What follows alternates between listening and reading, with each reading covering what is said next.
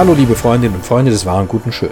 In einem anderen Video habe ich über fünf Basics des richtigen guten Erzählens gesprochen, fünf grundlegende Aspekte. Das Video äh, steht hier in der Infobox und in einem anderen Video habe ich über die Frage äh, mir Gedanken gemacht, wie man eigentlich die Personen, die Charaktere, die Menschen seines Romans, seines Buches, seiner Geschichte findet. Steht auch in der Infobox. Das Video könnt ihr mal reinschauen, wenn euch das interessiert. Heute soll es um ein paar weitere grundlegende Überlegungen gehen zum richtigen, guten Erzählen. Hässliches nicht verschweigen. Ich habe in einem anderen Video eben erwähnt, dass die literarischen Figuren, die in dem Buch leben, eine Privatsphäre, eine Intimsphäre haben, die man schützen soll. Das heißt aber nicht, dass man alles, was im Grunde genommen unter, den, unter das Siegel des Privaten fällt, verschweigen soll. Da gibt's ja jede Menge hässliche Dinge auch und das soll man nicht verschweigen hässliches, schreckliches, Not, Tod, Elend, Gewalt, alles das gibt's in der Welt, es gehört dazu und man soll nicht so tun, als wäre das nicht so. Aber die Frage ist, wie geht man so? Äh, häufig findet man es abgebildet, aber abbilden ist kein künstlerischer Vorgang. Aufgabe der Kunst ist es, was zu verwandeln. Wenn man Dinge einfach nur abbildet, dann kann das sogar ganz unerwünschte Effekte haben.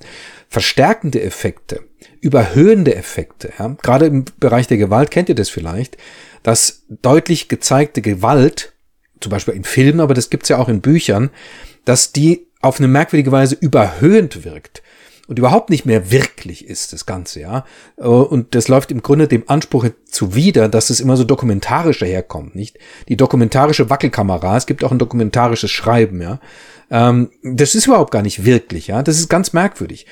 Ähm, und das liegt daran, dass das Medium eigentlich auch, und das gilt speziell fürs Buchmedium, überhaupt nicht zum Abbilden gedacht ist. Sprache bildet nicht ab. Leser wissen sehr gut, was das Schreckliche ist, was Tod, Not und Elend ist. Jetzt kann man sagen, ja, jeder hat es aber nicht erlebt. Den Krieg erlebt ja gar nicht jeder. Das macht nichts. Wir wissen trotzdem, was es ist. Wenn man das abbildet in einem Buch, eins zu eins, dann pflanzt man damit beim Leser was ins Herz oder Hirn hinein, was da gar nichts verloren hat. Es ist überhaupt nicht nötig. Ja? Man soll es dem Leser überlassen, was damit zu machen. Und wenn man das wirklich so zwanghaft da reinpflanzt, dann entstehen merkwürdige Effekte, zum Beispiel Abwehr ähm, oder so eine moralische Selbstüberhöhung, weil man liest was Schreckliches, ein Mord und so weiter und weiß aber selber, ja, ich bin kein so ein Unmensch, ja. Und das ist ein Effekt, der genau nicht gewollt ist. Und drittens gewöhnt man sich außerdem dran, nicht wahr? Man stumpft ab. Alles das ist nicht gewollt. Es reicht völlig aus, etwas Schreckliches anzutippen. Nicht exzessiv zu zeigen. Anzutippen. Das resoniert dann im Leser schon weiter. Der Leser ist ein selbstverantwortliches Individuum und macht damit, was für ihn taugt. Es gibt ein eindrucksvolles Beispiel aus dem Film, ähm, für das, was ich meine, das ist der Oscar-prämierte äh, Film La Vita e Bella, wo es um den Holocaust, den Judenmord geht, wo man Konzentrationslager sieht und so weiter. Und alles das wird überhaupt nicht verharmlost, aber es wird nicht plakativ gezeigt. Man muss den Elefanten, der mitten im Zimmer steht, nicht zeigen. Jeder weiß, dass er da ist, ja. Und dadurch, dass das eben nicht gezeigt wird, beobachtet man jetzt die handelnden Personen in dieser ganzen, in ihrer ganz komischen Verzweiflung, wie sie mit dieser grauenvollen Situation umgehen. Die grauenvolle Situation spiegelt sich in den Charakteren wieder. Dadurch entsteht eine ungeheure Wucht, die zu Herzen geht. Wie man einen Mord zum Beispiel darstellen kann, ohne dass man dabei pornografisch wird, zeigt zum Beispiel Dostoevsky bei Schuld und Sühne. Es werden keine Details ausgespart. Trotzdem bewahrt der Autor Distanz. Der Erzähler ist letztendlich scheu. Dostoevsky erzählt sehr genau, aber mit Zurückhaltung und er bleibt die ganze Zeit beim Gemütszustand seines Protagonisten Raskolnikow. Das ist alles. Hier wird nichts überhöht, übertrieben, überzeichnet. Der Rest entsteht im Leser selber. Schreiben ist Zurückverwandlung von Wirklichkeit in Möglichkeit. Das ist ein sehr grundlegender Aspekt, der nicht nur das Schreiben, sondern ich glaube jede Kunstform betrifft. Ähm, die Wirklichkeit ist fest, die ist kompakt. Die Wirklichkeit ist im Grunde geronnene Geschichte, geronnene Vergangenheit. Und deswegen, weil sie so kompakt ist und geronnen ist, ist sie starr und neigt im Grunde genommen zum Tod. Die Wirklichkeit, das sind die Überreste dessen, was bisher geschehen ist. Diese Wirklichkeit nimmt nun die Kunst, zum Beispiel das Schreiben, und verwandelt es nach vorne gewissermaßen in eine bewegliche Zukunft hinein. Schreiben ist die Öffnung neuer Horizonte, wo das Leben zu Ende scheint. Schreiben ist die Weitung des Herzens, ist Verfeinerung von Empfindungen, ist äh, Impulsierung des Denkens. Schreiben tritt immer wieder den Beweis an, dass das Leben möglich ist und dass es sinnvoll ist. Schreiben ist Verwandlung der Wirklichkeit. Verwandlung ist Aufgabe des Dichters, sagt Rilke. Verwandlung der Welt. Beim Schreiben den Leser im Bewusstsein behalten. Beim Schreiben ist es ja so, dass ein Autor versucht, Bekanntschaft oder sogar Freundschaft herzustellen zwischen den Charakteren seines Romans, also den literarischen Menschen, die in seinem Buch leben, und dem fleischlichen Menschen, der dann als Leser vor dem Buch sitzt. Das ist also ein kommunikativer, vermittelnder Vorgang. Und es schadet nicht, wenn der Autor dabei im Bewusstsein hat, dass er hier auch als Mediator oder Moderator funktioniert. Man darf nie vergessen, dass das Schreiben bei wildfremden Menschen, nämlich den Lesern, ähm, irgendwelche Gedanken auslöst, Gefühle auslöst, Handlungsimpulse auslösen kann. Ähm, das ist überhaupt nicht verwunderlich. Ich kann dagegen gar nichts machen als Erzähler, weil ich immer, ob ich das will oder nicht, ob es mir bewusst ist oder nicht, in die Herzmitte des Menschen hineinziele. Ich greife im Grunde genommen ins Innere des Menschen hinein, der meine Geschichte liest. Damit ist eine enorme Verantwortung verbunden für mich als Autor und äh, deren soll ich mir immer bewusst sein. Show, don't tell. Das kommt äh, vom Filmemachen her, gilt aber fürs Schreiben genauso. Besagt, man soll die Dinge zeigen, nicht erzählen und behaupten. Man soll nicht behaupten, die Menschen meines Romanes sind so oder so, sie sind brutal oder fröhlich oder glücklich oder ja, sondern ich soll sie bei dem zeigen, was sie tun. Und daran erkennt dann der Leser den Charakter des Menschen, mit dem er es da zu tun hat. Wenn ich erzähle, jemand ist ein friedlicher Mensch und so weiter, dann ist es erstens ausgedacht, ist eine Meinung, äh, zweitens eine Bewertung obendrein, also irgendwie eine Interpretation drin, ist es langweilig und unkünstlerisch gedacht. Es ist der leider ziemlich durchsichtige Versuch, den Leser in irgendeine Richtung zu manipulieren, irgendwo hin zu manövrieren, nämlich dahin, wo ich ihn gerne haben möchte. Und damit unterschätze ich den Leser. Den Leser wiederholt unterschätzen, verdirbt aber die Lesegewohnheiten des Lesers und außerdem kriegt er ein ganz merkwürdiges Verhältnis zu dem, was er da liest, nämlich äh, ein völlig künstliches. Show, don't tell meint, Menschen bei den Dingen zeigen, die sie tun. Jetzt meint man als Autor manchmal, ja, im Moment, ich, die ganze Geschichte, die habe ich mir doch eh ausgedacht, die erzähle ich doch ohnehin, da kann ich doch im Grunde auch erzählen, was das jetzt für ein Mensch ist, nicht wahr? Ähm, das stimmt aber nicht, ja. Erstens mal, ich habe mir die Geschichte, wenn es eine gute ist, nicht wirklich ausgedacht, sondern ich habe sie gefunden. Und zweitens, weil es sich um lebendige Menschen handelt, die in meinem Buch da leben, ähm, kann ich die nicht mit Interpretationen und Bewertungen belasten. Das vertragen Menschen nicht. Auch Menschen im äh, realen physischen Leben draußen im Alltag vertragen es nicht, wenn man ihnen erklärt, du bist ein brutaler Mensch. Du musst konkret werden. Du musst zeigen, woran du es festmachst. Der Anfang und das Ende. Der Anfang und das Ende einer Geschichte, das sind so die Problemzonen. Es gibt noch andere, aber so nicht wahr? Äh, wer schon mal geschrieben hat oder wer auch viel liest, der weiß, wovon ich rede.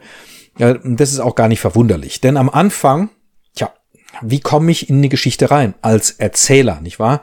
Das ist ungefähr so, wie man als Bühnenschauspieler seinen ersten Auftritt hat. Man hat einen ersten Auftritt meinetwegen im zweiten Akt. Die anderen sind schon auf der Bühne und so weiter, spielen da schon, nicht wahr? Und es ist schon ein bestimmtes Fluidum auf der Bühne entstanden. Ein Fluidum, was Bühnenraum und Zuschauerraum miteinander verbindet. Und jetzt hast du deinen Auftritt. Und jetzt, ich war, fühlst du dich ähm, dazu aufgefordert, jetzt 120 oder 150 Prozent zu geben. Tür auf, rein, sofort da sein, nicht wahr?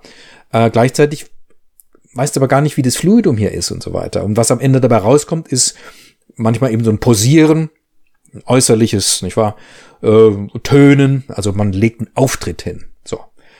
Das ist beim Schreiben eines Anfangs einer Geschichte ganz ähnlich. Ja? Man baut Expositionen, man versucht originell zu sein und kreativ und möglichst geschmeidig und elegante Lösungen zu finden, nicht wahr? Gibt jede Menge Hirnschmalz rein, betreibt einen beträchtlichen Aufwand, um da so einen schönen Anfang hin zu konstruieren. Dann erzählt man seine Geschichte und dann kommt das Ende. Ja, das ist die zweite Problemzone. Und da stellt sich die Frage, wo ist es eigentlich das Ende, nicht wahr?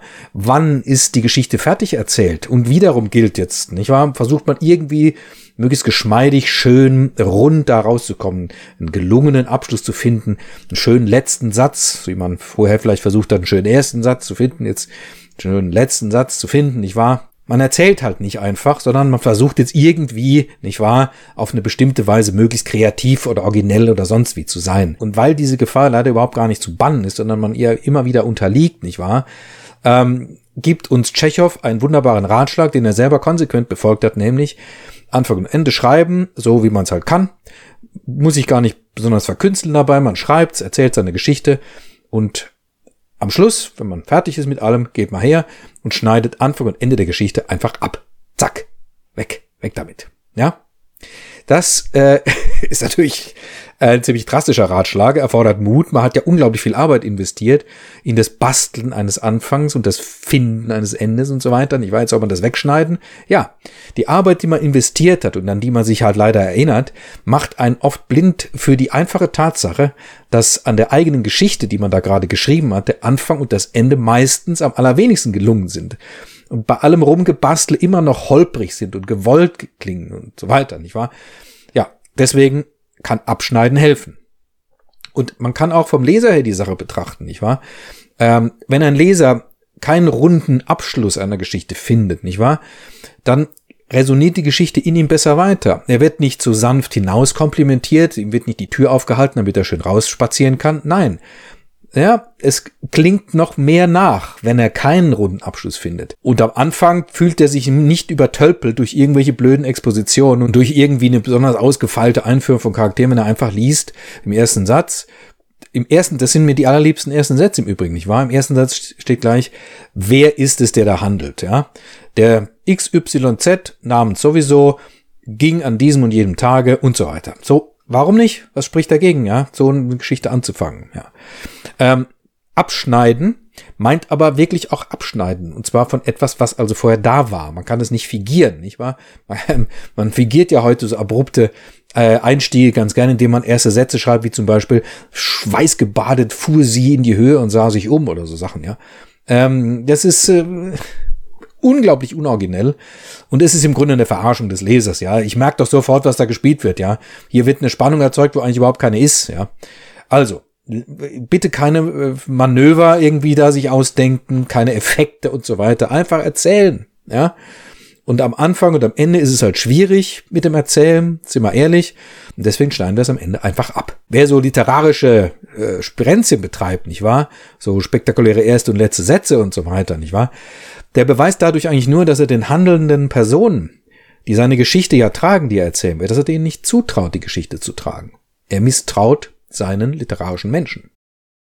Den Zauber nicht vergessen. Man darf niemals vergessen, was für Erlebnisse man als Leser schon beim Lesen hatte und was für Erlebnisse man sich auch wünscht.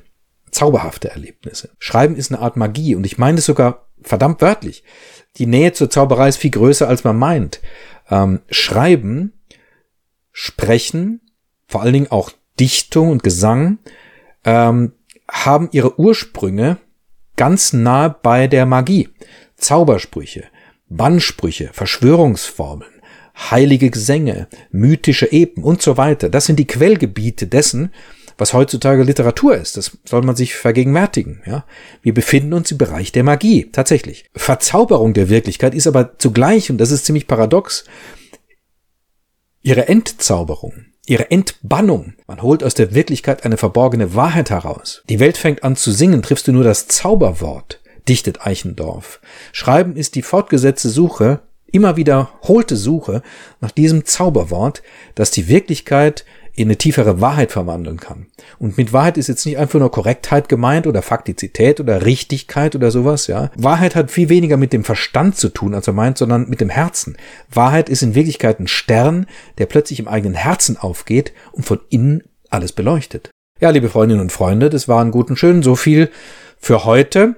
Ähm, ich hoffe, es war für euch irgendeine Anregung dabei. Schreibt mir was in die Kommentare. Ich würde mich freuen, wenn wir in irgendeinen Austausch kommen über das, was ich mir hier so zusammendenke. In diesem Sinne danke für eure Aufmerksamkeit und macht's gut. Bis zum nächsten Mal.